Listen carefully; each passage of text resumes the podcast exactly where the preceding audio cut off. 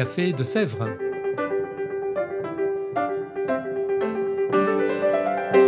Au Café de Sèvres, on discute philosophie et théologie.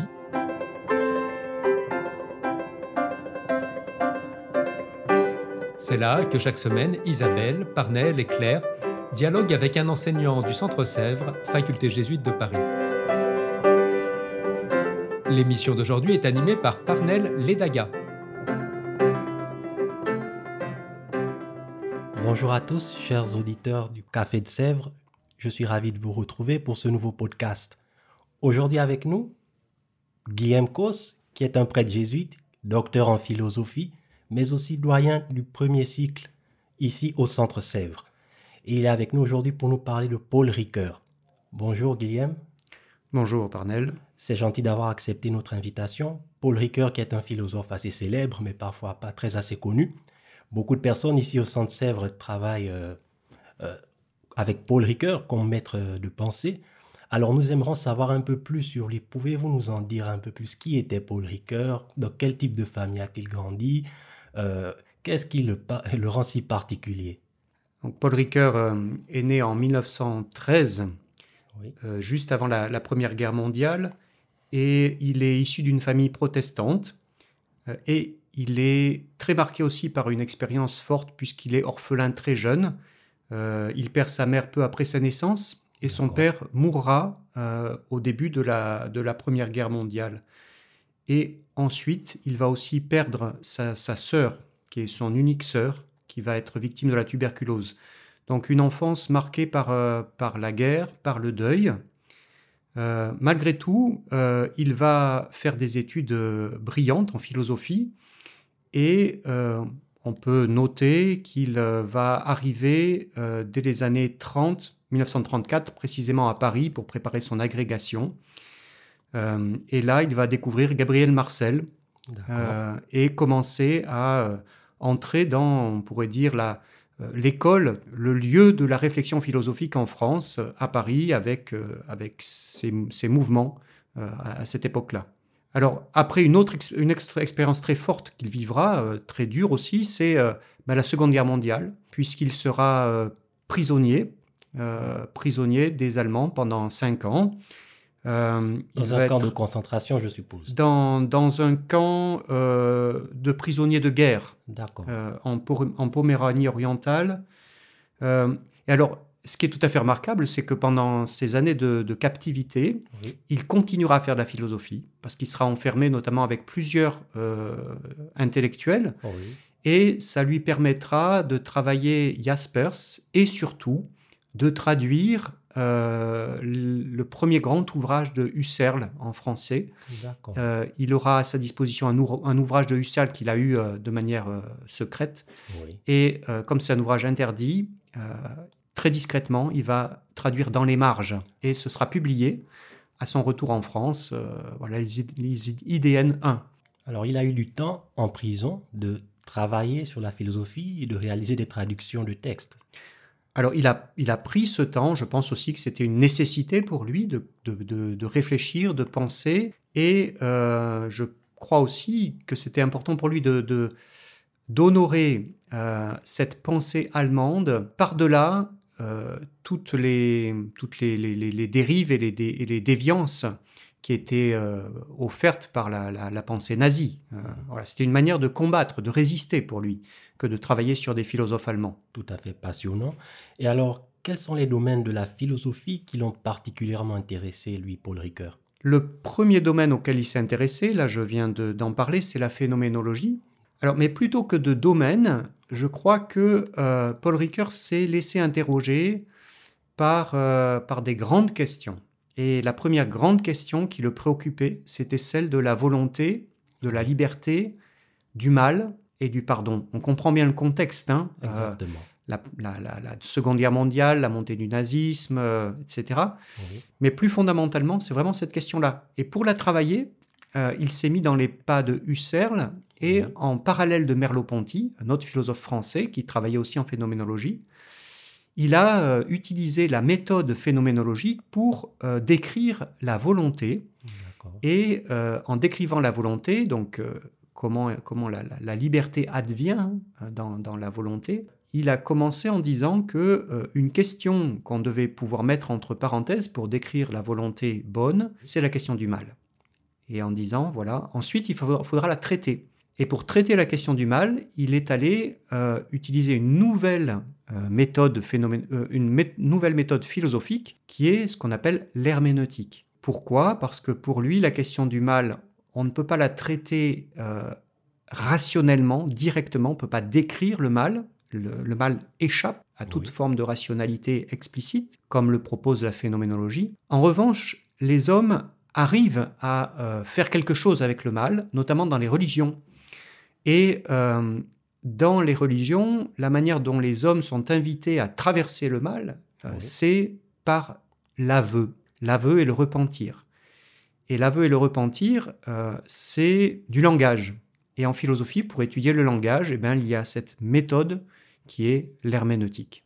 Donc il s'est assez intéressé à la phénoménologie, à l'herméneutique, mais on entend aussi parler souvent de Paul Ricoeur et d'une approche vis-à-vis de la psychanalyse, notamment avec ce fameux livre dans lequel il critiqua euh, Sigmund Freud, qui fut quand même un grand psychanalyste. Qu'est-ce que vous pouvez nous en dire là-dessus? Pour comprendre le projet de Ricoeur, euh, il faut se replacer dans l'ouvrage qu'il a publié juste avant, qui est donc euh, Finitude et culpabilité. Le projet de Ricoeur, c'était de montrer comment la conscience, la conscience qui est structurellement libre, capable de faire le bien et d'éviter le mal, est néanmoins plongée dans une situation, peut être plongée dans, une situation mauvaise et euh, comment elle fait pour s'en sortir? Et donc c'est là qu'il étudie euh, les mythes et les religions et qu'il travaille la manière dont les religions aident l'homme à sortir du mal et à redevenir libre. Mais il dit, ça c'est pour les croyants de ces différentes religions. Qu'en est-il d'un incroyant? Eh bien son intuition c'était que euh, la cure psychanalytique, notamment celle proposée par Freud, pouvait jouer ce rôle laïque, d'une certaine manière, de libérer la conscience euh, par le travail psychanalytique. C'est pour ça qu'il a lu l'œuvre de Freud en entier, et en lisant l'œuvre de Freud, il en est arrivé peu à peu à la conclusion que euh, qu'il n'y avait pas véritablement d'issue de ce côté-là. C'est pour ça qu'il a abandonné. Par ailleurs, il, est, il a été amené à faire des interprétations de l'œuvre de Freud qui euh, n'étaient pas, euh, qui n'ont pas été acceptés, notamment par les disciples de Lacan, ni par Lacan lui-même. Euh, et il a aussi été amené à prendre position contre le structuralisme, qui à l'époque en France était très fort, et il a été obligé de quitter la France, en partie parce qu'il restait quand même très attaché, mais pendant une dizaine d'années, ça l'a amené à aller enseigner aux États-Unis, ce qui a été aussi un, un tremplin pour, pour le faire connaître dans le monde entier. Mais son expérience ici en France, il a dû fuir la France. Euh, et c'était une persécution intellectuelle ou quoi Enfin, qu'est-ce qui l'a poussé à partir concrètement? Juste parce qu'on n'était pas d'accord avec lui? Alors, euh, on pourrait dire qu'il y avait quelque chose comme ça d'une persécution intellectuelle. On l'a, euh, il a été véritablement traité avec beaucoup de mépris par, par l'intelligentsia parisienne très éprise de Lacan, de Sartre, etc. Et vraiment, il ne voyait pas d'avenir en France. Donc c'est pour ça qu'il est parti aux États-Unis où il connaissait déjà du monde. Et là, il s'est passé quelque chose de très qui l'a lui-même étonné. C'est le, le, le, succès qu'il a rencontré. Euh, alors c'était quelqu'un qui était déjà connu en France pour être un très très bon pédagogue. Quand il enseignait à la Sorbonne, il remplissait les, les, les amphis. Hein, C'était très impressionnant. Euh, mais dans le, dans le climat intellectuel français, il n'arrivait plus à, à, à, à répondre. Et le passage aux États-Unis lui a donné aussi des éléments, en, étudiant la philosophie analytique notamment, pour répondre euh, de manière argumentée au structuralisme. Et euh, peu à peu, il a déployé sa pensée. il est arrivé à la, formuler euh, d'une manière qui puisse être aussi entendue en Europe. Et peu à peu, les étudiants en Europe et les, philosophes aussi ont, redécouvert la valeur de sa pensée. Et on peut dire qu'à partir de, des années 80 et surtout 90, Ricoeur a été considéré comme un grand auteur philosophique, y compris en France, plus seulement aux États-Unis ou en Amérique latine, mais aussi en France. Et du coup, il a pu revenir en France pour enseigner et, et euh, voilà, il est revenu en France. Euh, il y a eu le grand événement de la publication en 90 de Soi-même comme un autre, qui est un peu son œuvre maîtresse dans laquelle il rassemble sa pensée euh, autour de la question de, de, l'identité, comment, comment l'identité demeure à travers le temps. et pour donner naissance au, fameux concept d'identité narrative, je ne sais qui je suis qu'en racontant celui que je suis. Euh, voilà, et puis ensuite, il va euh, donner un, autre ouvrage dans les années 2000 sur la mémoire, et enfin en 2004, euh, un ouvrage sur la, reconnaissance. voilà, un parcours, parcours de la reconnaissance, une méditation sur la reconnaissance en philosophie. D'accord, très passionnant. Et justement concernant la religion, parce que comme je l'ai souligné, ici au Centre-Sèvres, il y a beaucoup d'étudiants euh, qui étudient Paul Ricoeur, qui utilisent sa pensée pour euh, guider leurs travaux de recherche, de mémoire, de master. Alors, Paul Ricoeur lui-même, était-il euh, un croyant? Était-il athée, agnostique? Où peut-on le classer Chrétien, athée hmm. Alors déjà, il se trouve qu'il y a quelques mois est paru un ensemble de, de, textes de Ricoeur euh, rassemblés sous le titre Philosophie et religion. Oui. Ou la, religion pour penser, plus exactement, la religion pour penser. Euh, et c'est un ensemble de textes qui nous permettent de comprendre quel rôle a joué la religion dans la pensée philosophique de Paul Ricoeur.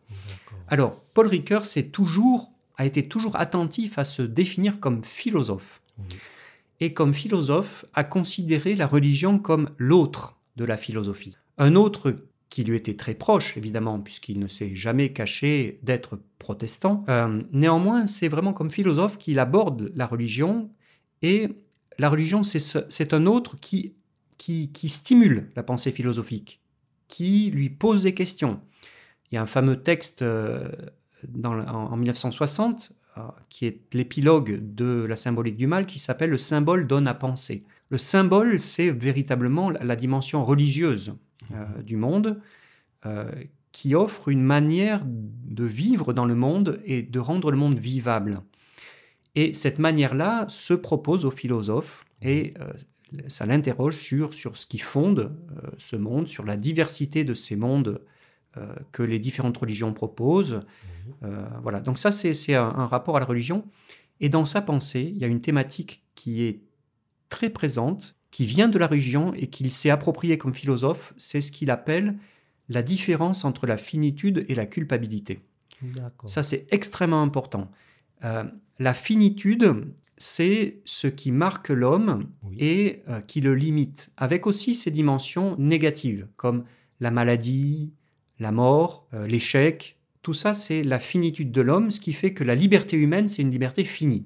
Mais il faut distinguer ça de la culpabilité, c'est-à-dire ce qui va euh, non plus limiter la conscience, mais euh, l'affaiblir. La culpabilité, la culpabilité affaiblit la conscience. Oui, quand, elle, quand l'homme fait le mal, oui. ça affaiblit sa capacité à faire le bien. Et donc, ça pose la question de la régénération de cette conscience. Voilà. Donc, il a vraiment distingué ce qui est de l'ordre de la finitude, qui est le propre de l'homme, de ce qui est de l'ordre de la culpabilité, qui euh, appelle des ressources particulières. Et là, dans les ressources particulières dont l'homme dispose, la religion est euh, très très importante pour Ricoeur, pour régénérer euh, la, liberté qui s'est affaiblie à cause du mal commis ou subi. Mais si on suit cette même ligne de pensée en disant que la culpabilité affaiblit la conscience en faisant le mal, alors, si on fait le bien, on pourrait aussi en déduire par là que le bien affaiblit le mal. La culpabilité affaiblit notre conscience par le mal. Alors le bien, est-ce que lui, il va aussi affaiblir le mal en renforçant par exemple notre conscience? Alors, ce que dit Ricoeur, c'est que euh, ce qui va permettre à la conscience de, retrouver sa force, c'est effectivement de s'appuyer sur le bien qui est en elle. Mais ça suppose en réalité de croire, y compris philosophiquement, que euh, le bien dans l'homme est toujours disponible y compris chez des personnes qui ont subi les plus grands maux ou qui ont fait le plus grand, le plus grand mal, qui a toujours un bien qui est accessible. Et ça, c'est une, une vraie question, et c'est aussi l'enjeu d'un d'un acte, on pourrait dire, métaphysique. C'est-à-dire, c'est quelque chose que l'on croit. C'est un acte de foi en une bonté fondamentale de l'humanité. Or, ce qui permet de, de, croire en mmh. cette bonté originelle, c'est un certain nombre de, euh, euh, d'environnements culturels, religieux, dont euh, la religion, bah pour lui, la religion chrétienne, qui, qui, qui, valide cette dimension-là, alors que d'autres religions plus anciennes, peut-être dans le bassin méditerranéen, mais d'autres religions peut-être contemporaines, ne, ne vont pas valider cet élément-là, et donc vont croire que l'homme qui fait le mal peut être complètement perdu, n'aura plus aucune possibilité d'être racheté. Alors pour lui, euh, même Hitler ou Staline avaient quand même une possibilité euh, d'être racheté. Dans la mesure où ce sont des hommes, un homme ne peut jamais être réduit à ses actes. Et il y a toujours l'espoir euh, que on puisse retrouver en lui cette bonté originelle que rien ne peut détruire, même si euh, ce, n'est qu'un espoir, et que euh, dans cette affaire-là, on peut constater euh, que plus le mal, si on prend des gens comme Hitler ou Staline, plus le mal accompli est grand, plus le travail va être important, sachant que ce travail-là ne peut pas se faire sans la personne. Alors, est-ce que, est que Hitler ou Staline, à un moment donné, a pu engager un, travail de conscience Je ne crois pas. Mais ça n'empêche pas euh, le philosophe de croire que c'était possible. Alors, euh, quelque chose d'assez euh, intéressant que je note, vous nous avez fait comprendre que Ricoeur ne s'est pas caché du fait qu'il était protestant. C'est vrai qu'il s'est défini comme étant philosophe, mais il était quand même protestant. Alors, en tant que protestant, ici au Centre nous sommes un établissement catholique vous êtes un prêtre catholique et la plupart des étudiants ici qui étudient Paul Ricoeur sont aussi en général des religieux catholiques ou euh, en voie de devenir des prêtres catholiques. Qu'est-ce qui fait en sorte euh, dans la qu'est-ce qu'il y a de si attirant par exemple dans la philosophie de Ricoeur qui c'est vrai était protestant philosophe? Qu'est-ce qui va attirer autant euh, de penseurs catholiques dans sa pensée à lui? Pourquoi ne sont-ils pas intéressés pourquoi ne vous intéressez-vous pas par exemple un autre auteur, philosophe euh, de pensée un peu plus catholique, mais à Ricoeur. Hmm. Alors, s'intéresser à un philosophe comme Ricoeur n'empêche pas de s'intéresser à d'autres philosophes, bien évidemment. Tout à fait. Euh, alors, ce qui est très intéressant euh, chez Ricoeur, pour des, pour des croyants, au sens large du terme, mhm. c'est précisément qu'il a fait cet exercice comme croyant d'être véritablement philosophe. C'est-à-dire de marquer cette frontière entre ce qui s'adresse à tout homme, quelle que soit sa croyance ou sa non-croyance, et ce qu'il va pouvoir tirer, retirer, recevoir de telle ou telle euh, euh, culture euh, ou religion. Cette distinction-là permet à un, catholique, quand même, de faire, bah, par exemple, de faire le même type de, de travail, c'est-à-dire de distinguer ce qui relève d'un discours qui va s'adresser à tout homme de ce qu'il peut recevoir comme interrogation ou comme élément de la tradition catholique. Alors c'est vrai que Ricoeur lui-même a écrit un certain nombre de textes, alors en les distinguant bien de, son, de sa production proprement philosophique, mais il a aussi écrit des textes comme protestants, mhm. y compris des, commentaires évangéliques, etc. Et là, c'est très intéressant de, les lire et de voir les différences euh, entre catholiques et protestants même si on voit une évolution dans sa manière de, concevoir les choses entre le début et la fin de son œuvre, sachant qu'en parallèle, il y, a aussi, il y avait aussi, et il était très au courant, tous les travaux du groupe des, des Dombes, par exemple, sur, le, sur les, différences et les, et les rapprochements possibles entre catholiques et protestants. Sachant qu'au Centre Sèvres, on a quand même euh, un centre d'étudiants, de, y compris d'enseignants, qui sont aussi protestants. Euh, et que euh, cette, cette manière de converser entre nous, de dialoguer entre nous, c'est aussi euh, une, attitude qui vient du fait que nous sommes ensemble à la recherche euh, de, Dieu, de la vérité, euh, et que ben, prétendre quelle que soit la grandeur de notre propre tradition, pouvoir en dire la totalité, ce serait bien, bien prétentieux. Absolument. Alors, pour finir, juste quelques petites questions. Une question que je vous pose à vous, vous enseignez évidemment sans doute Paul Ricoeur, mais bon, vous le connaissez, vous l'avez étudié depuis des années, mais pour quelqu'un qui ne le connaît pas nécessairement, qui aimerait se mettre à lire ses ouvrages aujourd'hui, ces ouvrages sont-ils difficiles à comprendre? Alors, Paul Ricoeur a la réputation d'être un auteur qui n'est pas facile à lire, euh, d'abord parce que c'est un, homme qui, a, qui avait une, culture euh, philosophique et littéraire et mmh. religieuse extrêmement vaste. Mmh. Et donc Ricoeur, c'est euh, rentrer dans, euh, dans une grande conversation où il va convoquer des philosophes, la Bible, des auteurs de la, de la littérature, comme Proust, comme Virginia Woolf, etc. Donc, ça suppose d'entrer dans un, dans, dans, un mouvement de pensée dans lequel, comme, comme lecteur, on n'est pas, on ne connaît pas forcément euh, les, auteurs dont il parle. Mhm. Donc ça suppose d'accepter de, lire sans forcément tout comprendre mhm. et de lire dans la longueur.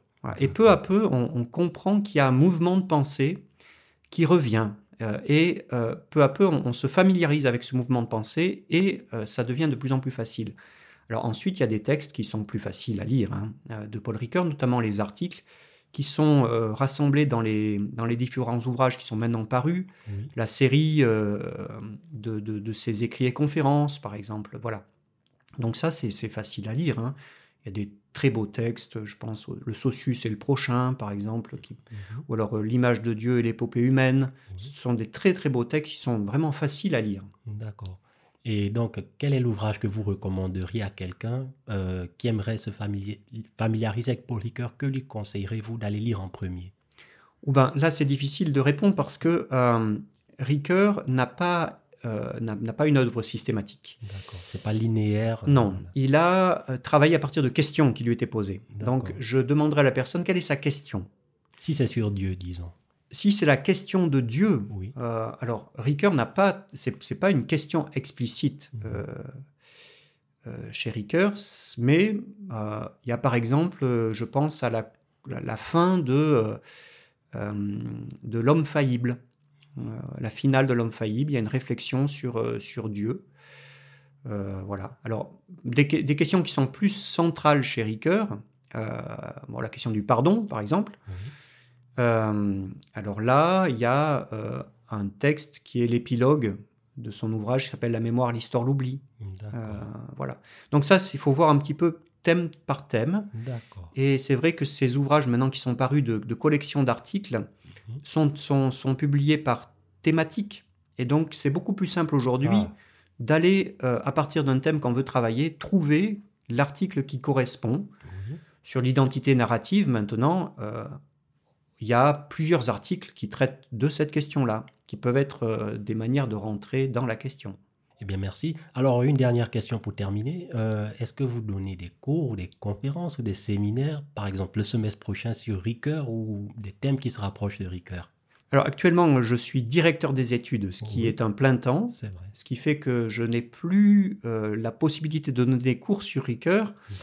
Euh, néanmoins, j'écris quelques articles régulièrement. Non, je vais donner un cours à deux voix au deuxième semestre sur euh, un tout autre sujet, avec une collègue qui est psychologue, praticienne, Lorraine Angenot. Mhm. Nous allons travailler ensemble sur écoute psychologique et écoute spirituelle. dans le, le le contexte actuel de, euh, de la crise des abus. Euh, voilà, c'est une formation qui nous a paru importante de pouvoir donner. Mais je ne désespère pas, peut-être l'année prochaine, de redonner un cours sur Ricoeur. Oh ben je l'espère grandement. Bon, merci infiniment à vous, Guillaume Cos, d'être venu et de nous avoir fait découvrir euh, Paul Ricoeur. Merci infiniment. Merci. Quant à vous, chers auditeurs du podcast du Café de Sèvres, je vous donne rendez-vous dans deux semaines. Au revoir, à bientôt.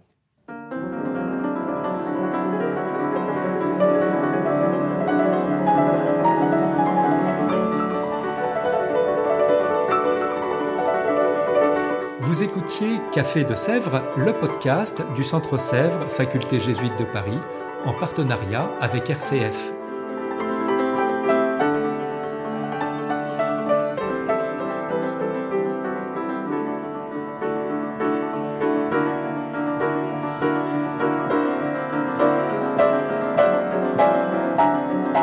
Pour ne rater aucun épisode, abonnez-vous sur votre application préférée Spotify, Deezer, Apple Podcast ou Google Podcast.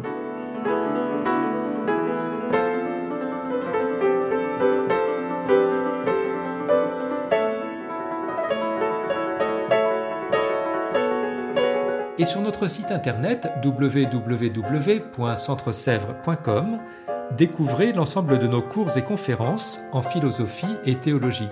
À bientôt!